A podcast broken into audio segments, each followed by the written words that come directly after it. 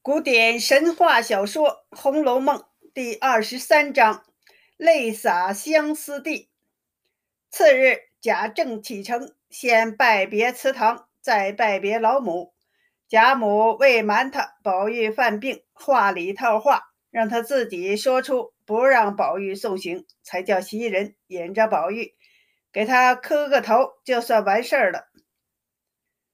贾政放心走了。宝玉的病却日重一日，连人都不认识了。待新媳妇回门，贾母只好用两乘小轿把二人送过去。薛姨妈见既成事实，虽可怜女儿，却无话可说。宝钗虽埋怨母亲办事糊涂，但碍于礼数，只好认了。回到家，宝玉的病更重了。茶饭不思，六亲不认。薛姨妈打听到城外破庙中住着个穷大夫，姓毕，号知烟，请来给宝玉一看，看透了病，晚上服了药，二更天就知道要喝水。贾母等人才松了口气，与众人回去歇息。房中只撇下宝玉、袭人。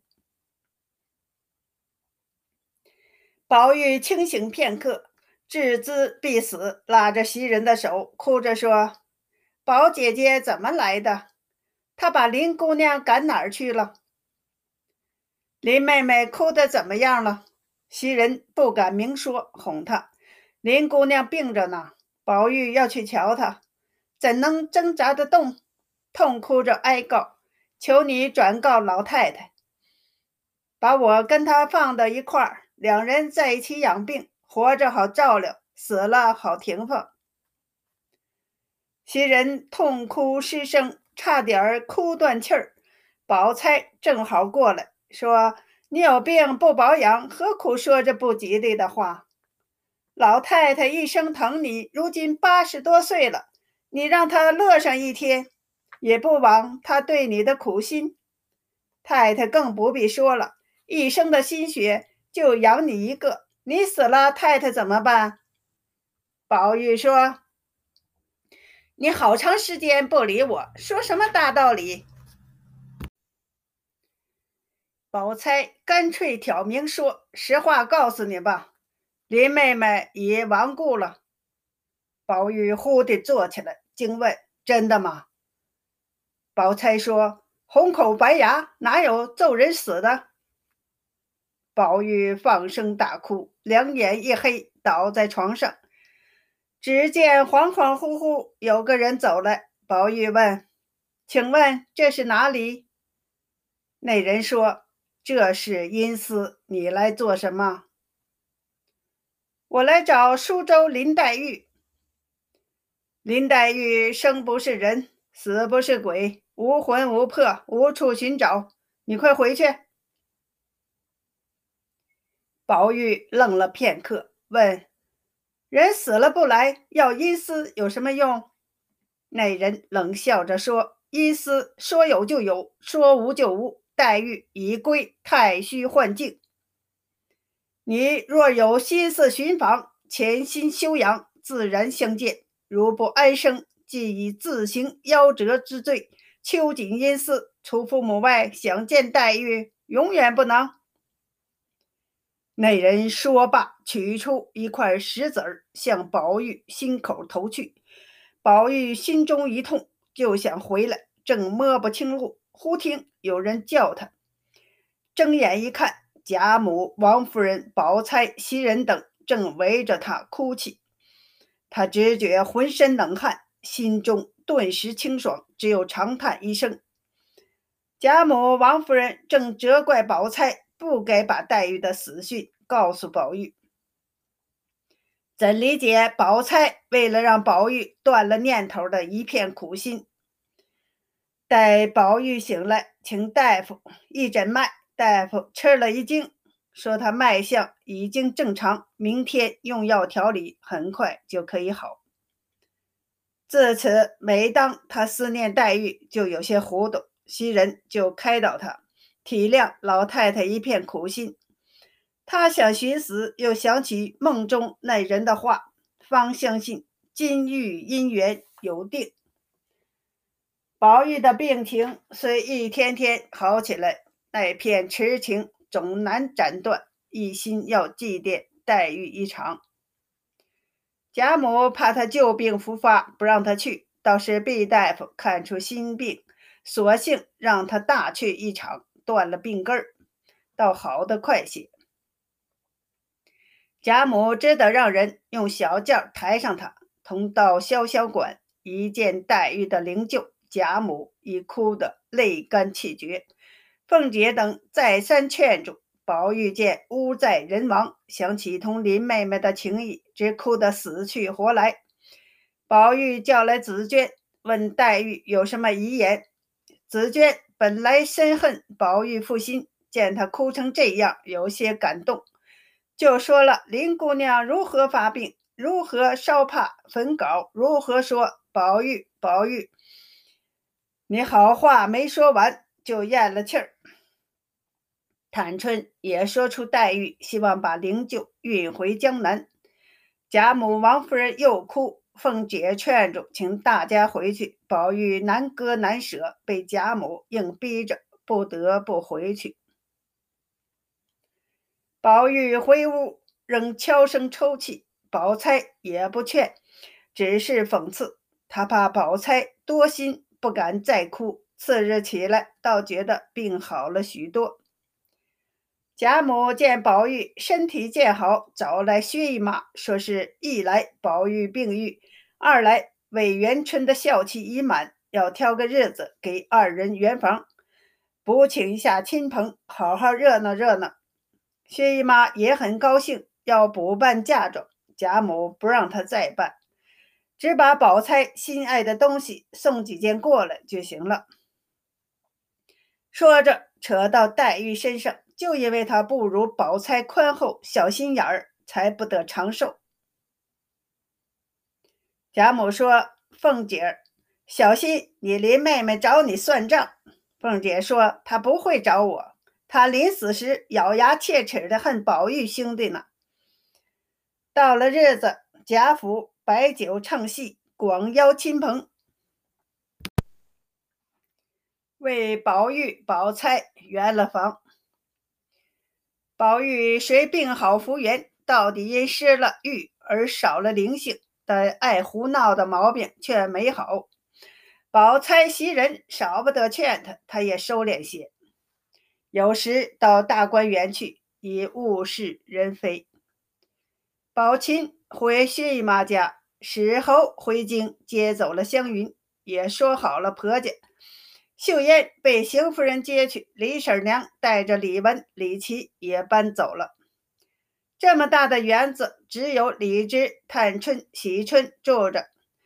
贾母想让三人搬出来，却因接二连三有事儿，决定秋后凉了再说。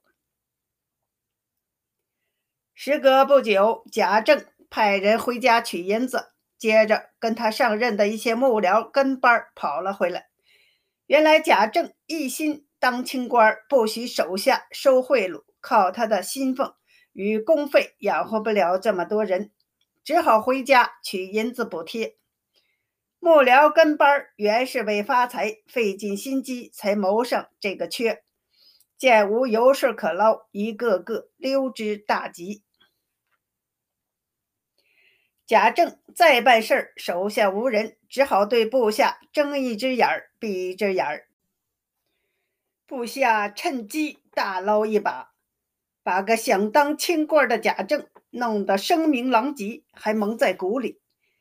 这天，贾政接到镇海种制的私信，信上先叙了两家的交情，又提到他家公子见过贾府上的三小姐一面。爱慕三小姐的才貌，欲与贾政结秦晋之好。贾政虽有几分愿意，但没法与贾母、王夫人商量，就放在一边儿。这天，他奉命到省里住进公馆，见到朝廷的一份谍报，上面刊登着薛蟠一案，已被刑部驳回，判处薛蟠绞刑，待秋后复审。凡参与此案的官员都应下面住着。此稿未完，贾政的心忽地提了上去，因他受薛姨妈之托，托过知县，若查出来，必受牵连。正在忐忑，人报节度使有请，只好怀着鬼胎去拜见。好半天才出来，已眉开眼笑。原来镇海总制和节度使有亲，托节度使照应他，他便派人回家，一来接探春到任，二来打听薛蟠一案。后来听说只把县知革了职，贾政才放下心来。薛姨妈的日子更不好过，花光了家产，却给儿子买来了个绞刑。本想盘出铺子，再凑几个钱儿，铺子的伙计却和薛蟠的狐朋狗友内外勾结，狼狈为奸，早弄成了空房子。金贵先是寻死觅活的闹，后来就抓紧勾搭薛科，整天恼首弄姿，故作风流，把薛科吓得避之不及。金贵见薛科的缝补浆洗。都交给了香菱，把香菱恨之入骨。幸亏宝钗经常过来劝阻金贵，给薛姨妈开心，薛家总算撑住了门面。王夫人与贾母商量打发探春，得知女婿是镇海总制的公子，也是金陵乡亲，加上节度使的大媒，无法拒绝。只是贾母想到自己已八十多岁了。探春一去，不知几年才能回京，再难见上一面，不禁伤心落泪。王夫人劝迎春嫁得近，可又怎样呢？孙少主对她不打就骂，饥一顿饱一顿，连贾府的三等丫头都不如。探春嫁得虽远，只要女婿好，不受气，比什么都强。不如择个好日子，把她送到老爷任上。宝钗得知，心中虽难过，也不敢告诉宝玉，只悄悄告诉了袭人。袭人也不好受，只有赵姨娘暗暗高兴，总算拔去了她的眼中钉。但愿那女婿也像孙少主、探春，也像迎春那样受气才好。宝玉听探春说，黛玉死时隐隐有音乐声，绝不是笙管萧黄之声。又问明子娟，认为黛玉是在仙乐声中成仙了，不由又悲又喜。宝钗和袭人悄声商量探春远嫁的事儿，不料被宝玉听到，倒在炕上放声大哭，说：“这日子过不得了，姐妹们死的死。”成仙的成仙了，嫁的嫁了，难道一个都不留在家里吗？耽我做什么？袭人慌忙来劝，劝不下来。宝钗就说：“人读书原为明理，他越读越糊涂了。”他和袭人走了，只让他姐妹陪他。宝玉说：“我不是不知这个道理，我是想等我死了化成灰，大家再散。”宝钗让袭人给他吃了定心丸，慢慢开导他。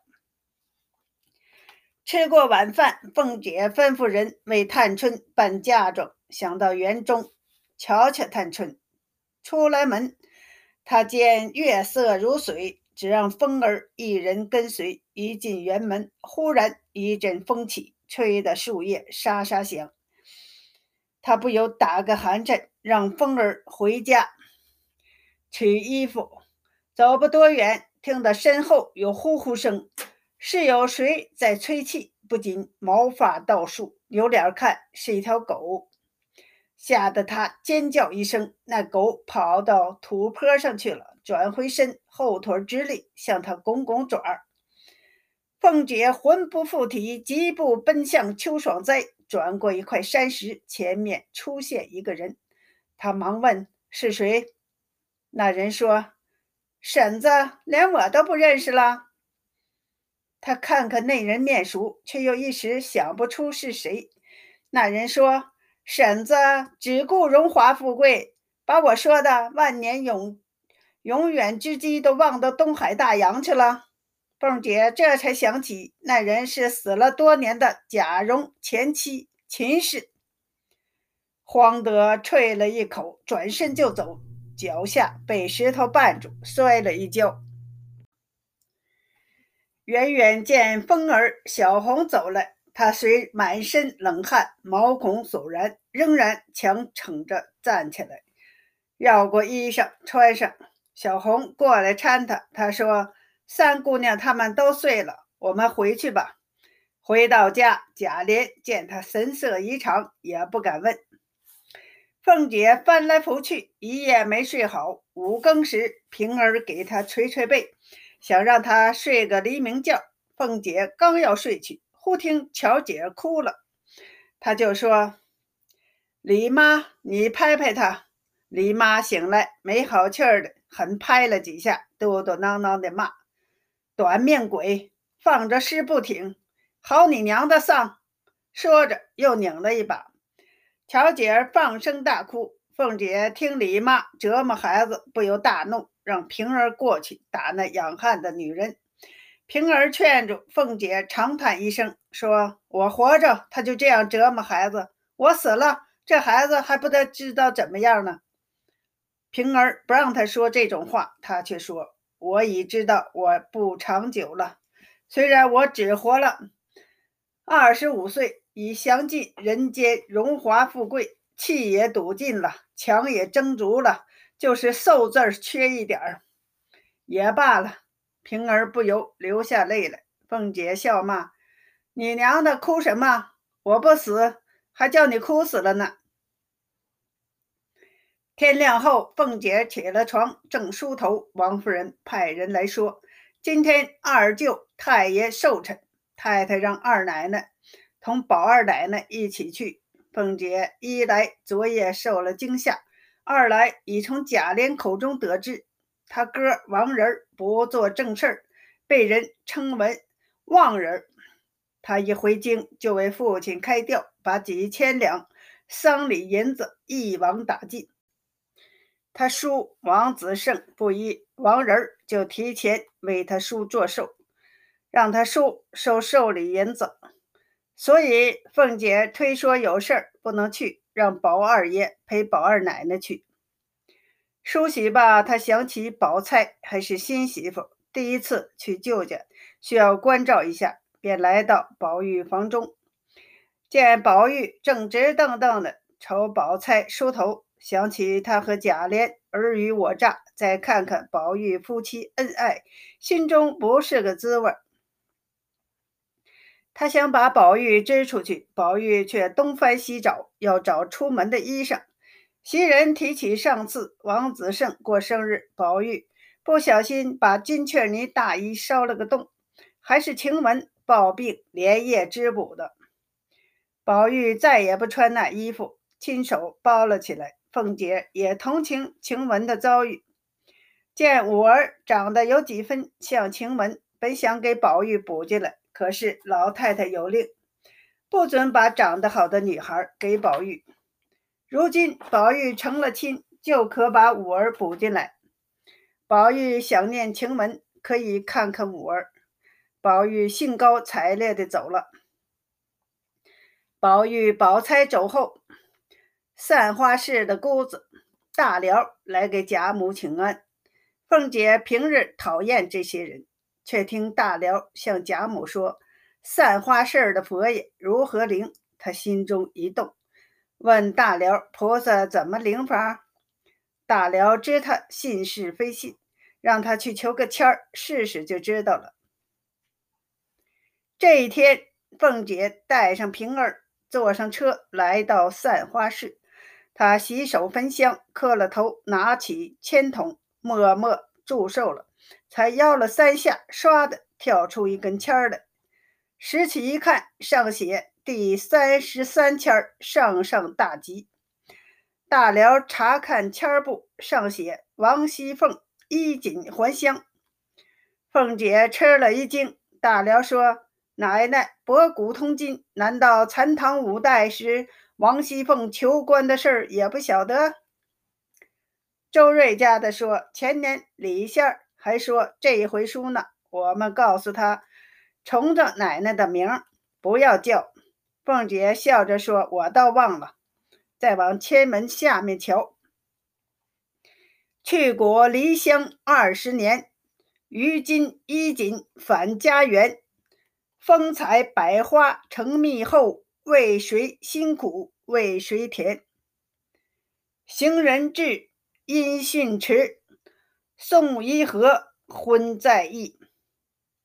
大辽连声称贺，说是奶奶大喜，老爷放了外任，或许来接家眷。奶奶岂不锦衣还乡？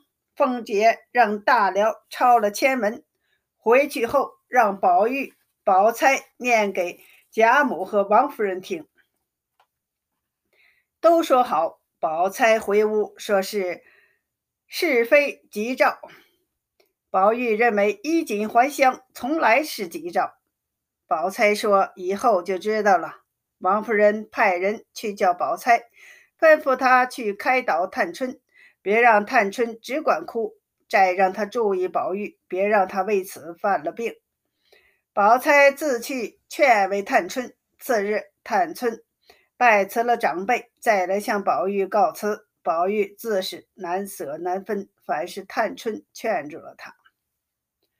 送走探春，又是贪走近路，从园中穿过回来就病倒了，直说胡话。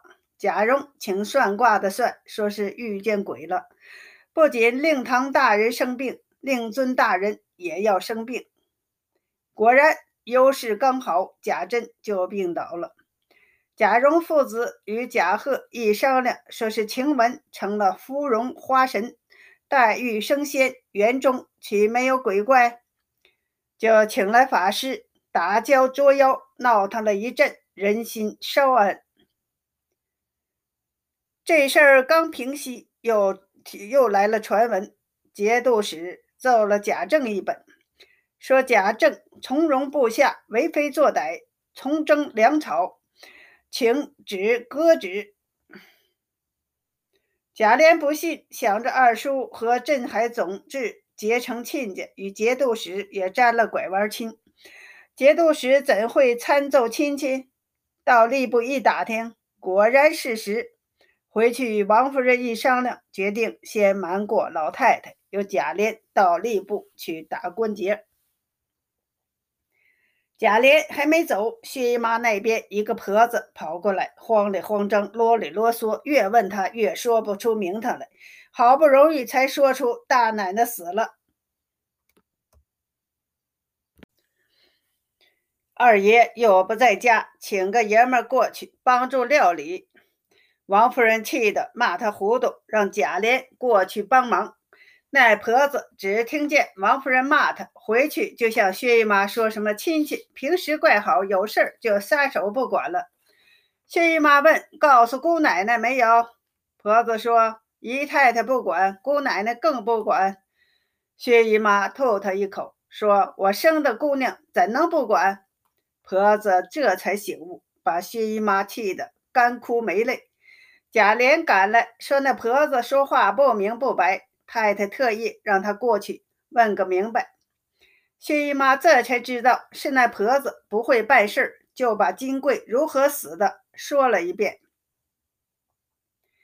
金贵是香菱为仇人，突然对香菱好了，让香菱陪他。宝钗知道了，怕他没安好心。前几天香菱病了，他亲手做了汤给香菱送去，香菱不小心打翻碗。他不仅不恼，反而扫了地。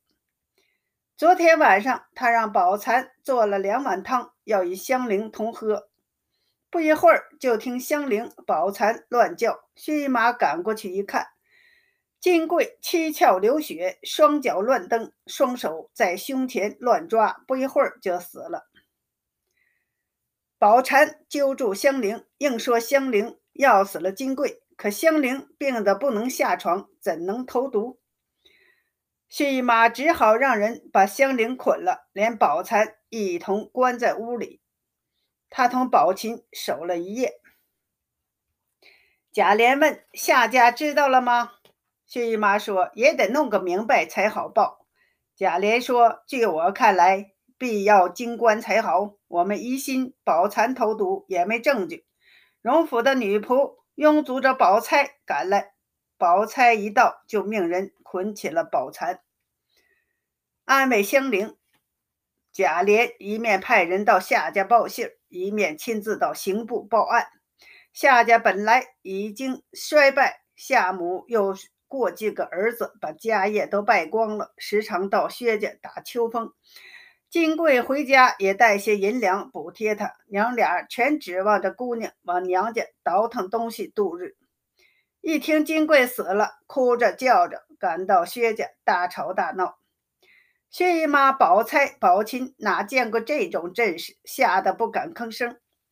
二人见薛家的人怕他们，闹着要拼命。周瑞家的来劝他们，又说薛家仗着荣府撑腰，把爷姑爷关进。狱中害死他家姑娘。这时，贾琏带着七八个家人进来，喝止夏母，拉走夏子，怒斥：“谁都不许闹，收拾一下！”刑部老爷要来验看了。夏母见贾琏是位官人，不敢再撒泼。周家的说了闹的经过。贾琏说：“不用理他，待会儿打着问他，里头都是奶奶姑娘。”他想犯抢吗？周瑞家的让夏母先看尸身，再问宝蚕。薛姨妈陪夏母进了金贵的屋，见金贵满脸乌青，七窍流血，显然是砒霜中毒。众婆子来收拾尸身，见炕下有张揉错的纸条。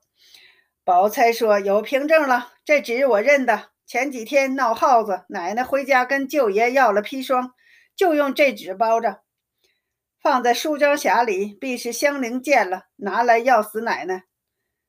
夏母打开首饰盒，里面有几只银镯子。薛姨妈说：“好首饰哪里去了？”宝钗叫人打开箱柜，都是空的。说：“嫂子的东西哪里去了？”得问宝蟾。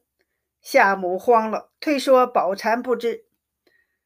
挡不住众人坚持盘问，宝蟾说：“奶奶自己拿回娘家，我管得着吗？”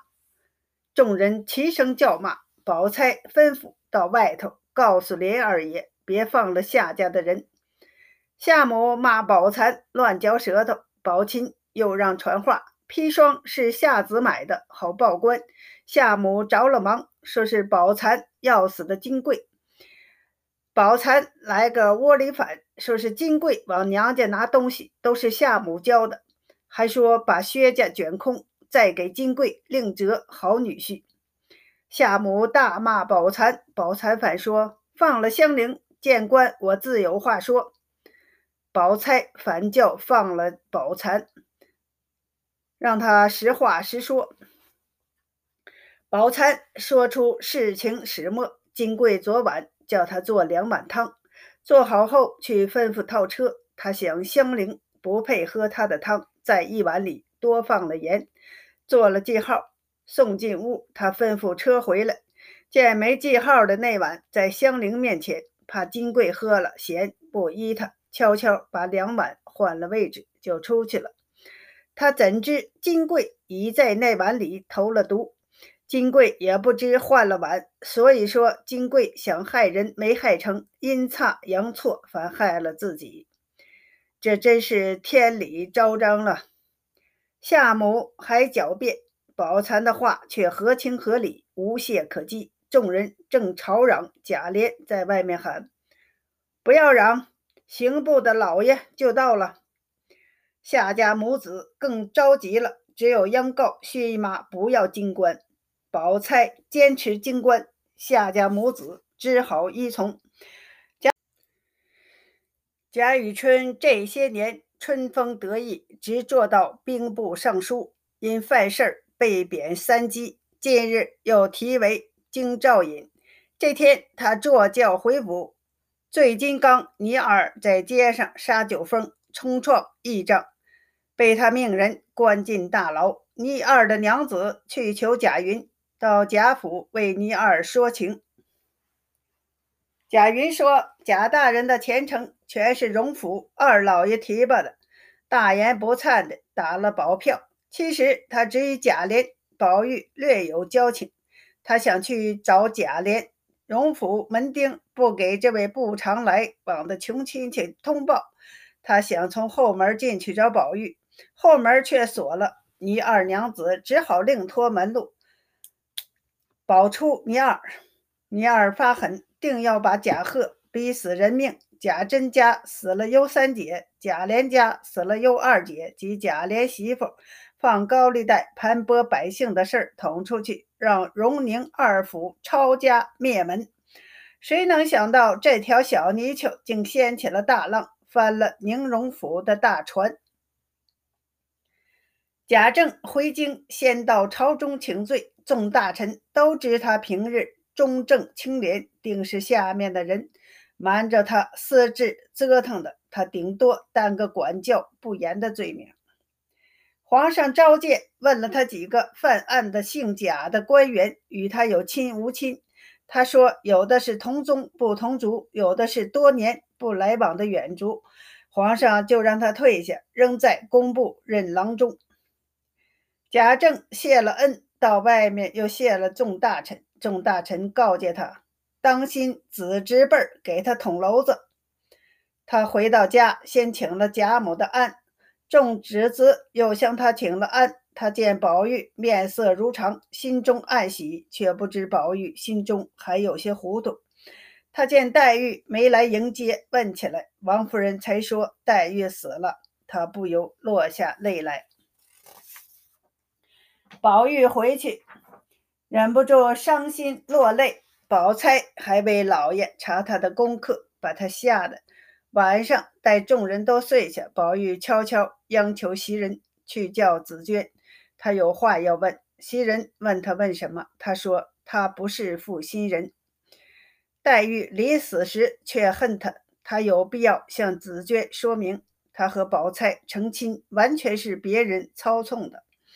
晴雯不过是个丫头，死了，他还写了祭文。黛玉也亲眼见了，何况黛玉是他最心爱的人，他怎能不记？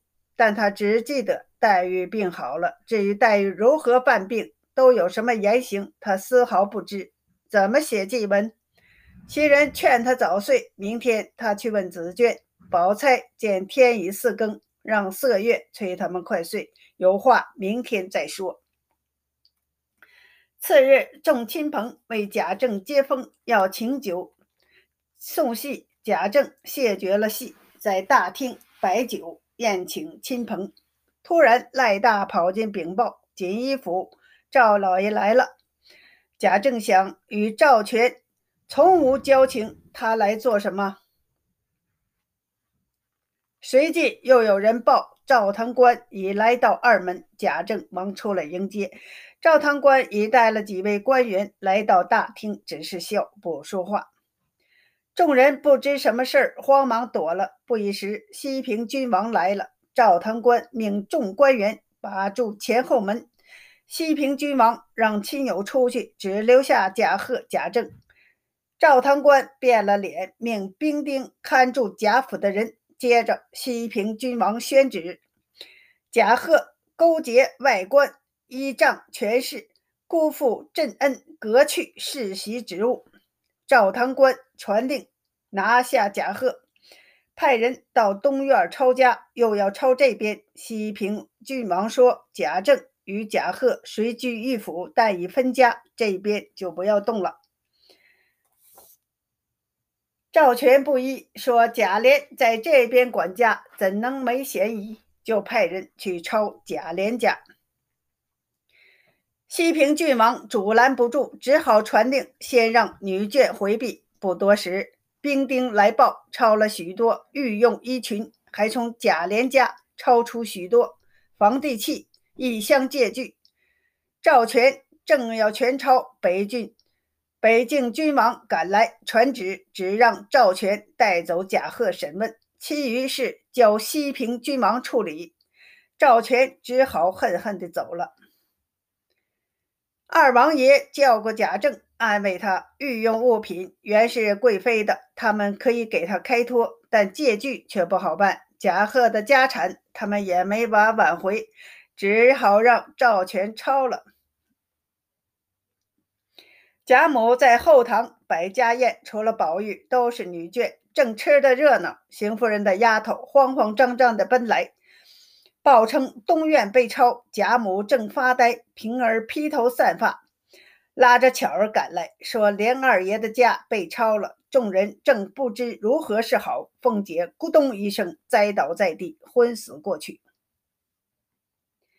众人魂飞魄散。贾琏来说：“好了，王爷把事儿拦住了。”他见贾母老泪纵横，话都不会说了，只好瞒下贾贺被抓走的事儿，慌忙回家，却见香柜锯开，东西被抢大半。贾政陪官员登记了，一一封存。贾琏没见报他的东西，心中正疑惑。二王问起借据的事，贾政说他从不问家务。贾琏情知是凤姐瞒着他干的，只好跪下认了。二王要把贾贺父子并案处理，请贾政放心。二王走后，贾兰过来，让爷爷快去瞧老太太。再派人打听宁府的消息。贾政惊魂稍定，回上房安慰了贾母，说是两位王爷照应，不会有大事儿的。贾母才缓过气儿来。邢夫人想回家，东院已被查封。到凤姐处，见她面如纸灰，直挺挺地躺在炕上。平儿在轻声抽泣，忍不住哭起来，只好回贾母处。李直忙收拾房屋，让他先住下。贾政忽听外面闹嚷，出来看，却是焦大。焦大大骂贾珍父子不长进，不听他劝。他跟着老太爷时只知捆人，如今反被人捆。他已八九十岁，就拼上一死了。众兵丁一来奉了王爷旨意，二来见他年高，都不为难他，反而安慰他。贾政不由哀叹：“完了，想不到一败涂地了。”薛科气喘吁吁地进来，说是他说了多少好话，又许了钱，才让他进来。问贾政有什么事儿要办，贾政让他去打听东府犯的什么事儿。薛科说他已打听了，是贾珍勾引世家子弟聚赌，又强占民女为妾，逼死该女。那御史将包二拿去，又找出张华来。贾政再让他去打听朝中情况。过了半天，薛科回来，说贾贺与平安州的官员互相勾结，包揽宋词，虐害百姓，好几桩大罪。又说贾府的亲友怕受连累，都躲得远远的。还有人骂二府的人败坏了祖宗基业。刚问明外边，又听说老太太不好。贾府慌忙跑回里面，忙得热锅上的蚂蚁团团乱转。多亏了西平、北静二王从中极力维持，把贾贺与平安州的勾结改成亲戚来往；因夺取古善导致石呆子自杀，改成石呆子本有病，本有精神疯病，从轻革去世袭官职。贾琏。高丽盘剥平民，革去官职，免予追究。尤三姐自杀是因有人诬其清白，并非贾珍所逼，但贾珍不该私埋人命。尤二姐已与张华退婚，有文书为凭，与贾珍无关。但其父丧期间聚赌，有违反孝道，革去世袭职务。贾蓉年幼，革去职务。贾政虽对亲属有失管教，但念其常年在外任职，实不知情。加上是贵妃的父亲，免于追究。不多几日，降下圣旨，遵二王所奏，把贾贺发到边疆兵站效力，贾政发到海防前线效力。贾政仍在工部任职，贾琏、贾蓉释放回家。贾贺、贾政、贾琏财产入关。贾政家产发还，贾政领回登记在册的财产，至于抄查时兵丁私藏的金银珠宝、捣毁的名贵家具、毁坏的古玩字画，就难以计数了。他又买通有关衙门，让贾贺、贾珍动身前回家收拾行装，同老太太告辞。贾母拉着儿孙的手，痛哭一场。她虽不喜欢贾贺、贾珍，又隔着一层肚皮，但二人毕竟是贾家至亲骨肉，如今要远去边疆海防，没有银子，要受苦。他就取出私房银子，分给贾贺、贾珍几千两。